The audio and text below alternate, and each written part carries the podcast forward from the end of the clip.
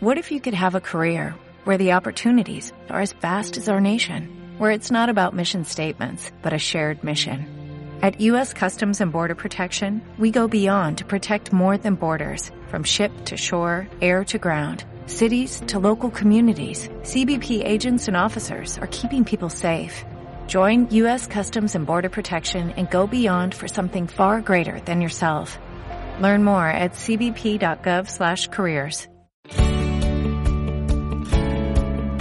Hola, soy Cecilia Bona. Bienvenidos a un nuevo episodio de Audiolibros por qué leer, donde semanalmente les leo un cuento de distintos autores del mundo, tanto actuales como clásicos. Te invito a seguir esta lista para no perderte ninguna actualización y además acompañarme en las redes sociales, donde me puedes encontrar como ¿Por qué leer OK? ¿Por qué leer OK? En YouTube, Instagram, Facebook, Twitter, vamos a poder seguir charlando sobre temas de literatura. Por último, antes de empezar a contarte el cuento de hoy, quiero invitarte a ingresar a patreon.com barra por qué leer OK si quieres apoyarme económicamente. A cambio, te prometo algunas recompensas. Entra y entérate más. Si preferís hacerlo mediante la aplicación de Mercado Pago, podés escanear el código QR de cualquiera de mis videos. Gracias por todo. Y ahora sí, a la historia. 30 días en el call center. Alejandro Seselovsky. Esta crónica periodística fue publicada en la revista Rolling Stone en octubre de 2007. El tipo, con toda la amabilidad que le permite su cabrón acento andaluz, me pide que le pase con alguien importante. Son las cuatro y cuarto de la mañana, y desde las tres vengo atendiendo usuarios españoles de telefonía celular. Estoy en el primer piso de un edificio del microcentro porteño. Tengo un auricular remendado con cinta scotch del que sale un mic por el que saludo, digo mi nombre, el nombre de la empresa que represento y doy la bienvenida. Frente a mí, un monitor con una orden que resplandece sobre su margen superior. El cliente te está escuchando. Habla. Y yo hablo. Después de mi nombre, del nombre de la empresa que represento, de la bienvenida, la voz al otro lado de la línea, al otro lado del océano, de todos modos pide ¿Me pasas con alguien importante, por favor? Podría decirle que yo soy alguien importante, tan importante como cualquier otro de los ciento cincuenta y pico de agentes de atención al cliente que a esta hora estamos aquí sentados. Importante al punto de que si me dice qué le pasa a su celular, yo voy a decirle qué debe hacer él. Me enseñaron eso. Tuve una semana de instrucción y ya sé qué ocurre, por ejemplo, si no podés mandar mensajes de texto, si entraste tres veces incorrectamente tu clave personal, si te vas al exterior, a la Argentina, digamos, y necesitas información sobre tu servicio de roaming. Sé qué significa un terminal, sé que no se dice problema, se dice incidencia. De a poco estoy mejorando mi sonrisa telefónica y le estoy poniendo empeño a la teoría de los túneles oscuros. Todo eso sé y sin embargo la voz pide, me degrada, alguien importante. Le digo, bien, manténgase un momento a la espera, por favor. Voy a transferir su llamada al sector correspondiente. Muchas gracias por llamar a su servicio de atención al cliente. Cuando la llamada se deriva, el monitor funde a negro y la frase del salvapantalla otra vez se pone a bailotear delante de mí. Resolución de la llamada igual satisfacción. Me quedo unos segundos mirando cómo la consigna rebota en los bordes internos. Suena un bip en mi auricular. Otro llamado. La consigna desaparece y vuelve la orden de siempre. El cliente te está escuchando. Habla. Y yo hablo. Buenos días, mi nombre es Alejandro. ¿En qué puedo ayudarle? El 7 de mayo entré a trabajar en el call center más grande de la Argentina. Entré como entró la mayoría de los 45.000 agentes de telemarketing que hoy trabajan en el país. Un examen médico preocupacional, la firma de un contrato, la promesa de un sueldo de 900 pesos, una paga a fin de mes por 800, un training rápido e indoloro, un puesto en una campaña de atención al cliente, un box, una computadora, un horario, un supervisor que puede putearte o no, un cliente que satisfacer. Fueron 30 días de experiencia medular en un trabajo que hoy es el emblema del empleo joven global, que desterró a McDonald's como puerta de ingreso al mercado laboral, que se considera como el primer trabajo de todos los jóvenes del mundo, tanto en Calcuta como en el Distrito Federal, como en Buenos Aires, como en Dublín, como en cualquier otra ciudad, siempre que tenga más de un billón de habitantes y salarios no dolarizados, que no acepta gremialización ni convenios colectivos, que en los últimos cinco años ha crecido como no ha crecido ningún otro empleo, que como ningún otro empleo se carga en sus espaldas el axioma de la precarización laboral. Treinta días adentro de dónde, buscando comprobar que, en la era del maltrato digital, relatos desde el estómago del monstruo. El invento de Frederick W. Taylor fue decisivo para el desarrollo industrial de Occidente, y a él debemos agradecerle, o facturarle más bien, los modelos de trabajo seriados que tan simpáticos le cayeron a la cultura empresaria durante la primera mitad del siglo XX. El invento, eliminar los tiempos ociosos del operario y cronometrar, con la exactitud medida en segundos, el tiempo justo que precisa cada quien para cumplir con su tarea. Quiso ser una organización científica del trabajo y se llamó Taylorismo. Para poner en marcha este modelo era necesario que alguien manejara los cronómetros, para lo cual hubo que crear un cuerpo especial de empleados con poder de sanción, para que supervisaran que los otros empleados hicieran lo que tenían que hacer en el tiempo que la empresa decía que debía hacerse. De este modo, el Taylorismo se impuso al taller, estadio inicial de la revolución industrial, donde el operario, artesano, decidía qué hacer y cuándo. Con el Taylorismo, las empresas bajaron sus costos, concentraron capital y desarrollaron una gramática del control total sobre el movimiento físico e intelectual de sus empleados. Yo me controlo, tú me controlas, él me controla. Un supervisor buena onda me ayuda un día a abrir el valla, el soft que organiza la entrada y transferencia de llamados y que funciona como un panóptico virtual que mide, controla, cada cosa que hago en mi puesto. El pibe tiene flequillito, es tímido, un poco encorvado, habla bajito, sonríe y me explica dónde debo introducir mi clave personal para quedar logueado, a qué le tengo que dar a aceptar, a qué no. Me logueo, luego existo. Loguearse es la forma de estar en la empresa. Podés llegar, sentarte, trabajar, ir al baño, romper el vidrio en caso de incendio, morir allí mismo, pero si no te logueaste, nunca fuiste, porque el control es control digital y solo vas a cobrar por tiempo de logueo. No me pasó a mí en el mes que estuve, pero sí es un relato común, el relato del que se lo vio con una clave equivocada y todo lo que trabajó ese día lo cobró otra persona. Cuando termino de loguearme son las 3.07. Hace siete minutos que debería estar atendiendo llamados. Mi supervisor me dice que trate de llegar diez minutos antes de mi horario, para ir abriendo los programas, dice. Yo, no, todo bien, pero ir abriendo los programas no es parte del trabajo, supervisor. Sí, pero a las tres ya deberías tener llamados en cola. Yo, ok, pero no me pagan por esos diez minutos. ¿O sí? Supervisor. No, claro que no. Se paga solo el tiempo de logueo.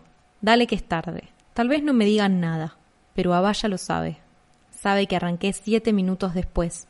Sabe a qué hora me fui. Sabe qué hice en el medio. Cuánto duró cada una de mis llamadas ¿Qué dije?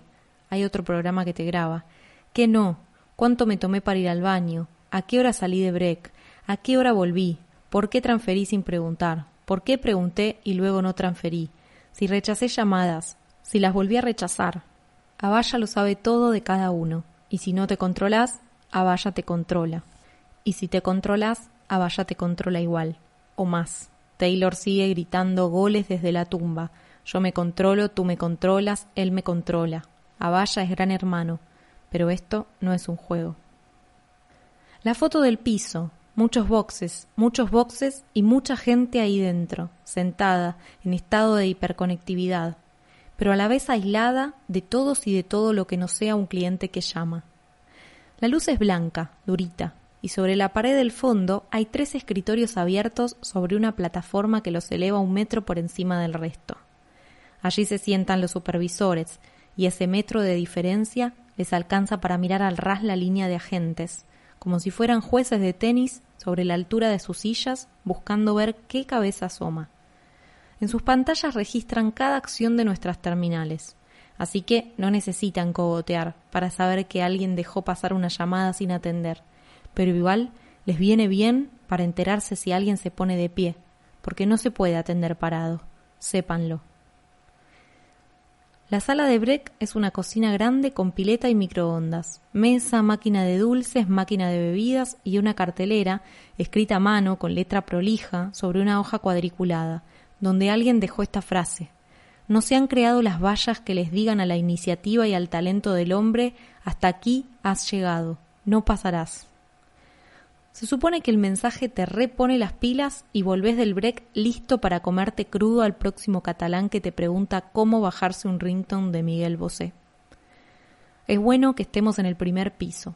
Para fumar hay que salir a la vereda y se ahorran valiosos segundos de break, que se irían en un viaje en ascensor si hubiera que salir a fumar, digamos, desde el octavo. El break dura 15 minutos, hay dos por jornada de laburo y claramente es una institución que se propone un efecto compensatorio. Parte desde la admisión de que esto no puede hacerse sin él, y por eso existe. Día 8. Cuando finalmente me toca, hago un baño rapidito, un café de máquina, veo la repetición de un choque en TN y ya estoy de vuelta. Debí desloguearme al salir y debo volver a loguearme ahora que retomo. Una chica que se saca la cadenita por encima de la polera me ayuda con el procedimiento. Se preocupa. Me dice, te pasaste 45 segundos. Yo. ¿Y? Ella. El break son 15 minutos, no 15 minutos con 45 segundos. Yo. ¿Qué puede pasar? Ella. Te pueden apercibir. Yo. ¿En serio? Ella. Sí, claro, no va a ser la primera vez. Tampoco me lo puedo tomar cuando quiero, sino que lo tengo que pedir. Si no hay muchos llamados en cola, voy a poder salir junto con algún compañero de mi grupo. Si no, hay que salir de a uno. Día 10. Son las 5 de la mañana y me levanto para pedirle mi break a la supervisora de turno. Me dice que sí, pero de a uno. El tema es que somos seis en mi grupo, así que el primero va ahora mismo y el último sale al break dentro de una hora y media, a razón de 15 minutos por break. Se lo explico a la chica, le hago la cuenta, con onda, bien, me dice que por ahora es así, que hay muchos llamados. Ok, vuelvo al box. Cojo una llamada, un cliente me dice, los sudacas en nada, los sudacas como tú en nada. Adiós, hijo puta. La verdad, que laburo copado. Mi silla está rota, el respaldo se zafa y cada vez que me estiro hacia atrás, medio que me voy.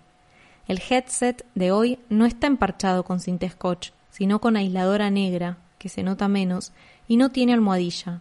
Ninguno la tiene. El box no me jodan, es una patología.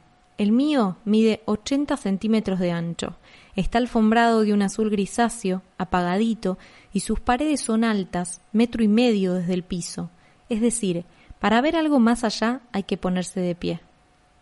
Para ver al de al lado hay que tirar la silla hacia atrás. Y para hacerlo un poco menos desolador, no hay nada que se pueda hacer. No se pueden pegar cosas, un escudito de Newells, por ejemplo, porque después viene alguien y ese box que era tuyo deja de serlo y pasa a ser de otro, y así. No se puede llevar comida o bebida, ni tener el celular a la vista, ni amontonar ropa. El box es un lugar sin marcas, un festín para semiólogos. Su cuadratura es el correlato de la cuadratura del trabajo, su expresión material. La única cosa que te permiten tener ahí es el mate a mate, un alarido analógico en medio de toda esta marea digital. El mate a mate, o matematic, es un termo que lleva una cavidad de yerba y una bombilla en su parte superior, y que te permite tomar mate hasta que se acabe el agua. Su nombre científico es termo autocebante, y es un poco más onanista que el mate tradicional, porque no se comparte, y uno toma en soledad durante horas. Cada dos boxes hay un agente dándole a su mate a mate.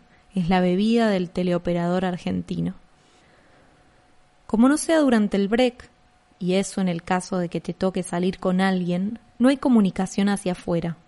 La única conexión posible es hacia las profundidades del box, en su justo centro, donde refulge la pantalla de la computadora y allí el ojo de Abaya registrándolo todo. Por momentos, allí metido, todo se vuelve como inaprensible. Lo único que existe es una voz que repite problemas tipificados y un montón de opciones de ruteo para derivar esa voz. Llega el momento en que no sabes cómo sentarte y te retorces y te paras un toque, pero de vuelta te sentás rapidito. Bien mirado es también un tipo de soledad, una soledad que conecta con la urgencia trivial de otra persona, que está muy lejos de allí, y el sueño, claro. Después de las cinco, el sueño se vuelve un enemigo a veces intratable. Les tiene que haber pasado, para despertarse ponen el radio despertador y en un momento impreciso de la mañana terminan soñando con Magdalena o la según que tengan sintonizado. Después abren los ojos. Después dicen, ah, era la radio. Bien, a veces soñás con clientes. Una vuelta yo estaba en la cocina de mi casa anterior, pero yo no era yo, y pasaba mucha gente gritando, ¿me escuchas, tío? Oye, ¿me escuchas? Los clientes también tienen eso, te despiertan. Si te toca una de esas señoras con pánico tecnológico, es como si soñaras con tu abuela. Cuando te despertas, arranca la comunicación, que a su vez está suprarregulada y tiende más a instaurar mecanismos autómatas del habla que a permitir cualquier clase de espontaneidad. De hecho, cuando entramos, nos dieron el manual para nuevos ingresos, una joya de la literatura corporativa que nos dice, entre otras cosas, qué decir, cómo decir, cómo hay que estar sentado para decirlo. Copio de la página 15 de mi manual. La sonrisa telefónica es uno de los elementos más importantes en la atención telefónica y sobre él trabajaremos para mejorar nuestra calidad de atención. Sonreír se percibe, aunque no se vea. Facilita la comunicación, modula y clarifica la voz, transmite predisposición al cliente, proporciona una velocidad adecuada al hablar, para conseguirlo, relaja los músculos faciales, olvídate de las ideas preconcebidas, sé sincero. Y en la página siguiente, mi manual dice, ¿alguna vez has experimentado la sensación de abandono al teléfono? A esa sensación le llamamos túneles oscuros. Ocurre cuando dejamos un espacio prolongado de silencio en la llamada. Debemos saber manejar esos silencios, ya que en la mayoría de los casos genera inseguridad. Durante la formación tuvimos que jugar a los túneles oscuros. Fue al principio. La formadora, una divinísima Gordis fan de Chayanne, decidida a contarnos su experiencia con las bandejitas de Ravena, nos hizo cerrar a todos los ojos y ahí nos dejó, unos tres minutos. Fue todo un cuadro, Treinta adultos boludones y con sueño a las seis de la mañana en un piso del microcentro, con los ojitos cerrados, esperando que alguien termine con ese silencio, y de pronto la voz de Gordy Chayanne que nos alecciona. ¿Vieron? ¿Vieron qué feo es que los dejen colgados? Habría que buscar mucho para encontrar, en la Argentina actual, una industria que septuplicara su mano de obra, mucho menos con dos años de crisis, estallidos y devaluaciones en el medio no vamos a encontrar otra. Aunque habría que decir que gracias a esas crisis, estallidos y sobre todo a las devaluaciones, la Argentina se volvió uno de los mercados de telemarketing más grandes del mundo. Hay otros, la India, Filipinas, Marruecos, Irlanda, Indonesia. Como una ilusión de riqueza generada por la constatación material de la pobreza, o, para ponerlo más claro, como quedamos con el culo al norte, hay que agradecerles a las telefónicas del primer mundo que nos dejan atender a sus clientes por un cuarto del salario real en dólares que pagan allá, o menos. Pero como es de onda, todo bien. La industria offshore, así se llama la atención al cliente a distancia, hace una cuenta sencillita. Lo que yo hago adentro de este box me lo van a pagar cerca de 800 pesos, y en Buenos Aires. Si hiciera lo mismo, pero en Madrid, donde está radicada la empresa que contrata a la empresa que nos contrata, lo cobraría 800 euros, lo que cobra un teleoperador de la madre patria. No hay que ser un genio de las finanzas para darse cuenta de que un trabajo que puede hacerse lejos y en moneda devaluada es más redituable que uno que hay que pagar en euros. Vodafone, la segunda operadora de telefonía móvil de España detrás de Telefónica, tiene mil agentes trabajando en Buenos Aires, a 220 euros el salario promedio de cada uno, apenas un 20 o un 25% de lo que debería pagar en su país. Las voces de los empleados de call center un poco se repiten y a esta altura ya no componen novedad. Los blancos son los de siempre, el maltrato, la explotación, el salario, la desagradable latencia de que ese salario es el resultado de la devaluación, que la única posibilidad de ser trabajadores que tenemos es la de ser trabajadores devaluados. Podríamos plantear el debate más o menos así. Nos devaluamos, nos empobrecimos, por eso esta industria crece. Qué bien, ahora hay trabajo para todos. Qué mal, el trabajo es precario, flexibilizado.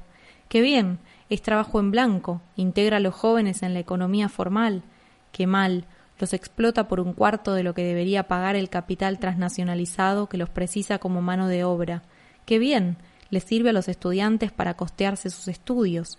Qué mal, no tiene ninguna proyección, es opresor y estresante como todo empleo taylorista y solo sirve por un tiempo, tal vez para costear parte de tus estudios. Qué bien, no hay que estar envolviendo hamburguesas ni ofreciendo nada por cincuenta centavos más. Qué mal, hay que estar todo el tiempo sobrevigilado por un sistema de sistemas puestos al servicio del control de la empresa. Qué bien, es un laborito para ir tirando. Qué mal, es un laborito para ir tirando. El último caso emblema se produjo en julio de este año, cuando Teleperformance, la empresa de call center número uno en la Argentina y número dos en el mundo, mudó sus oficinas a un edificio de la calle Hipólito Yrigoyen. El 4 de julio, 20 agentes que ocupaban sus boxes relucientes debieron ser hospitalizados en una clínica de Villa Crespo luego de aspirar durante horas el poxirrán de las alfombras a medio colocar. Lo que vino después fue un reclamo, y lo que vino después fueron despidos. Axel tiene 24 años, estudia psicología en la UBA, vive solo y desde septiembre de 2005 trabaja, trabajaba, atendiendo clientes del exterior. ¿Cómo sucedió? Llego al trabajo y mi project manager me dice, la empresa va a prescindir de tus servicios y que es una decisión que había tomado recursos humanos. Yo le dije que esa decisión era de ella, pero se hizo la boluda. Me despidieron porque saben de mi militancia en las organizaciones de trabajadores. Es así. Cinco y media de la mañana. Salgo de break, voy al baño, adentro las puertas de los cubículos recién pintadas. Solo las puertas. Otro día, otra vez, ponele en algún segundo break, a las siete de la mañana. Voy al baño, a otro baño, en otro piso, y también las puertas recién pintadas. Raro. Una vez encontré la invitación a una reunión para empleados de call center bajo la tapa de un inodoro, como mirando a la agüita. Los baños son el único espacio de control moderado y sus puertas y paredes les vienen bien para comunicarse a los teleperforados, una especie de organización en las sombras cuyos integrantes, sabemos, están aquí entre los boxes, pero no se dan a conocer sino a través de los mensajes que dejan en los baños y que pueden leerse hasta que la empresa les pasa por encima la brocha. Es romántico el cuentito, no me digan. Teleperforado se formó a principios de 2005 y es lo más parecido a un sindicato, aunque por ahora solo sea un clandestino intento fundacional. No son los únicos. Los pibes de Colgala Vincha también se mueven con panfletos en el sobaco y suma discreción. El único intento real de sindicalización estructurada fue en Atento, el call center de Telefónica, y terminó en algo bastante parecido a una derrota gremial y dispersión de la fuerza colectiva, la que habían juntado hasta ese momento, al menos. Andrea del Bono es investigadora del programa de investigaciones económicas sobre tecnología, trabajo y empleo del Centro de Estudios e Investigaciones Laborales, dependiente del CONICET. Es que los teóricos del trabajo ya ven en el call center el próximo desafío interpretativo, y Del Bono es la voz científica que más metódicamente los expresa. Para el octavo Congreso Nacional de Estudios del Trabajo, Del Bono presentó su tesis. Nuevos escenarios laborales y juventud, las experiencias de los agentes telefónicos de call centers offshore en Argentina. Del Bono expresa su escepticismo. Compartir un oficio puede dar lugar al surgimiento de lazos reales e imaginarios entre los individuos. Ahora bien, nosotros no hemos hallado nada de eso en nuestras conversaciones con los jóvenes que trabajan en los call centers, dice. Si la identidad es el ítem, ¿quién soy cuando digo mi nombre y el nombre de la empresa que represento mientras doy la bienvenida? Puedo ser la empresa para la que trabajo, casi invisible, desconocida, pero para el cliente soy la empresa, la marca visible que contrató a la empresa para la que trabajo. En una de esas también puedo ser yo mismo. Del Bono vuelve sobre el punto. El trabajo de estos jóvenes, cuya identidad laboral posee un carácter frágil y provisorio, está sometido a una fuerte prescripción que deja poco lugar a la autonomía, a la toma de iniciativa, a la creatividad. Podríamos definirlo como un trabajo típicamente operativo. No en vano, uno de los términos más difundidos es el de teleoperador. La arquitectura es una arquitectura al paso. Todo parece estar apoyadito, listo para ser desarmado y salir, si hubiera que salir. Los boxes, cuatro tablitas engrampadas. Las oficinas de los supervisores, ocho tablitas engrampadas. Mis compañeros, con los días, se van despegando del plano raso de la muchedumbre con headset para convertirse en historias con relieve. Se van recortando. La peque, una morochita de Lanús, que llega cagando al metro sesenta y calza treinta y cuatro, se cansó de McDonald's y está contenta porque el horario de las tres a las nueve de la mañana le va a permitir ir a los actos escolares de su hija. Está casada con un repartidor de carne que en sus ratos libres le mete pila a su banda de ska punk. Se compraron un 147 pero le salió malo y todavía lo están pagando. Richard Ricotero de día trabaja en Coto y entre los dos laburos saca lo que necesita para pagarse sus cosas, un show de la renga, una entrada al monumental. Chico TV, vamos a llamarlo Chico TV, tiene otros planes. Estudia dirección de televisión en Canal 7 y está por ser padre, aunque prefiere no hablar mucho de eso. Debe tener algún quilombo. Suele estar taconeando con unas botas charro modelo 94 y se trae unas viandas rarísimas. En un break me pareció verlo chupar un caracú.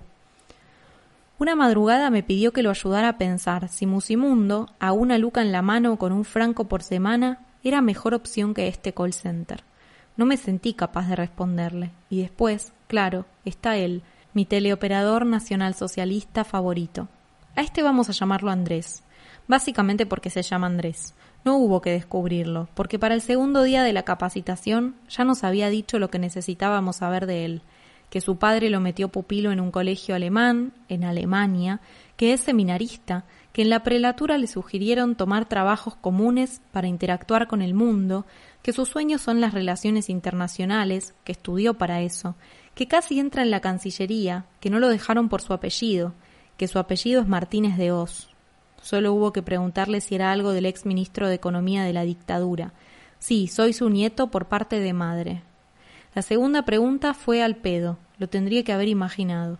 ¿A qué congregación perteneces? Al Opus Dei. Andrés es rubio, de maneras suaves, la cara ancha, y va a durar quince días no más.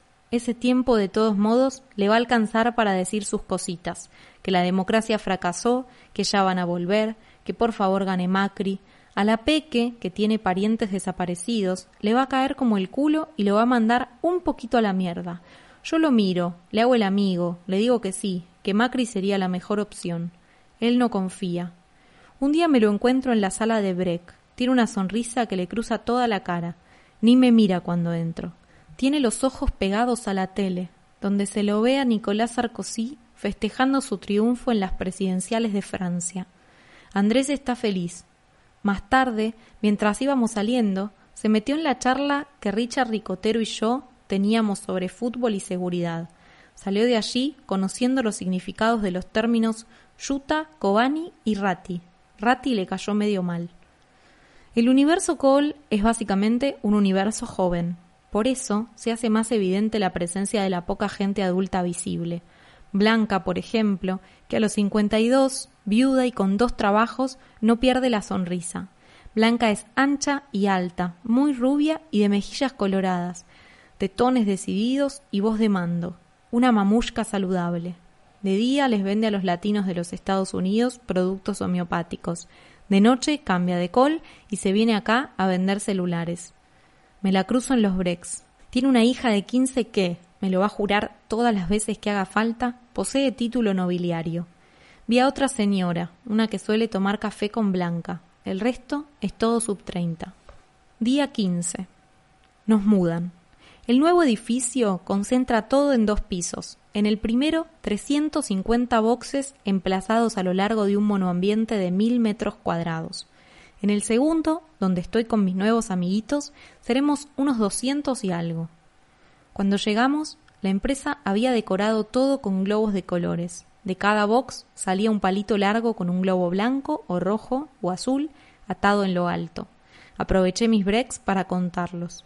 La primera vez me dio 232 globos, la segunda 237. Parece un día de acción de gracias o algo con un nombre así. Tenemos una nueva supervisora. Es una morocha de esas que capaz tienen 28 pero parecen de 37. Chicas aseñoradas que se ponen siempre saquito de hilo y pantalones de vestir, muy etam.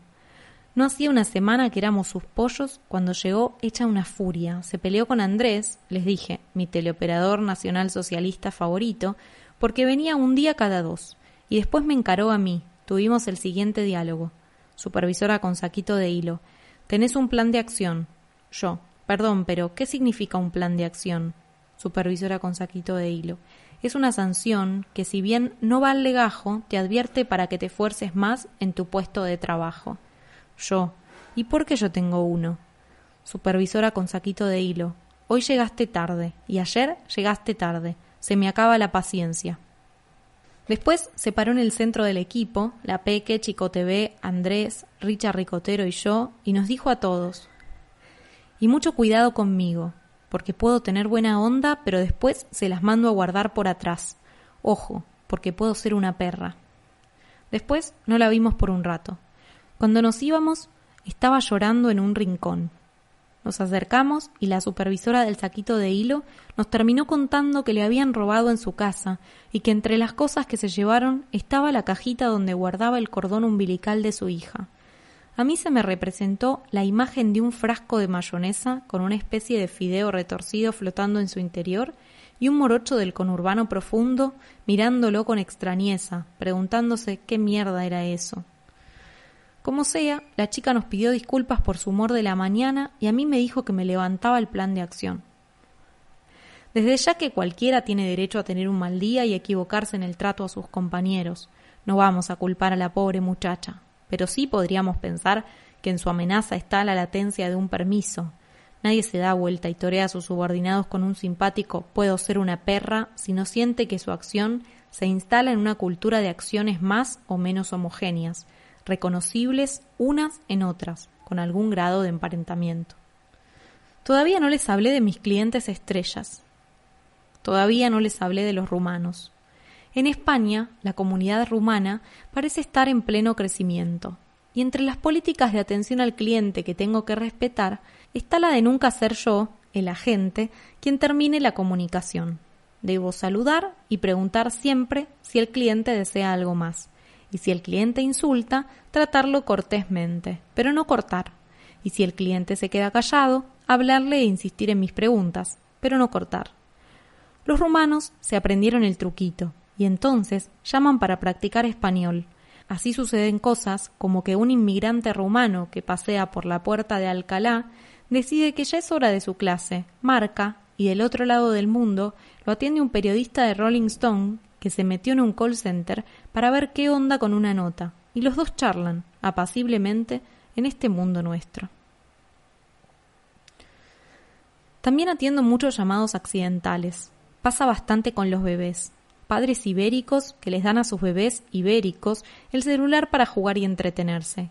Y la criaturita le da al redial, repite el último llamado, y entonces yo debo empezar un diálogo con alguien que me dice ga, como estoy obligado a decir la fórmula de bienvenida, aun sabiendo que estoy saludando a gente que no cumplió los ocho meses, se forman diálogos como este. Buenos días, mi nombre es Alejandro, ¿en qué puedo ayudarle? Ga. Usted se ha comunicado con su servicio de atención al cliente. ¿Hay alguna consulta que desee realizar? Ga, ga. Gracias por llamar. Día 23. Viene la supervisora. Nos reparte almohadillas para el auricular del headset nos dice que las cuidemos y que hay que llevárselas a la casa, que al que la pierde se la descuentan del sueldo, y que eso es porque en las páginas de Internet se dicen muchas boludeces de headset rotos y sin almohadillas. Abajo, en la puerta, está Gloria, repartiendo volantes porque la echaron después de que su médico le prescribiera un cambio de puesto. Once pisos más arriba está Norberto Varas, presidente de la agrupación de empresas de call center de la Cámara Argentina de Comercio y presidente de Teleperformance Argentina. Varas es licenciado en Administración de Empresas, contador y tiene posgrado en Harvard. Es canoso, más bien petizo, con el aire del cheto que no se hace cargo y que te jura que si fuera por él se iría del country. Pero como los chicos ya tienen su vida ahí, no sé, me lo imagino con náuticos.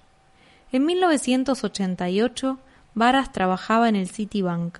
En tiempos de hiperinflación, se puso a vender por teléfono los productos del banco, tarjetas y cuentas corrientes. Le fue bien en un momento donde a pocos les iba bien. Casi 20 años después, es el referente de la industria argentina de telemarketing, en una oficina modesta con cientos de chicos atendiendo clientes de aquí y del exterior en el resto del edificio, Varas y yo intentamos ponernos de acuerdo. A ver si podemos partir de acá. Estamos vendiendo servicios para empresas de países desarrollados que se pagan con salarios de países en vías de desarrollo. Varas.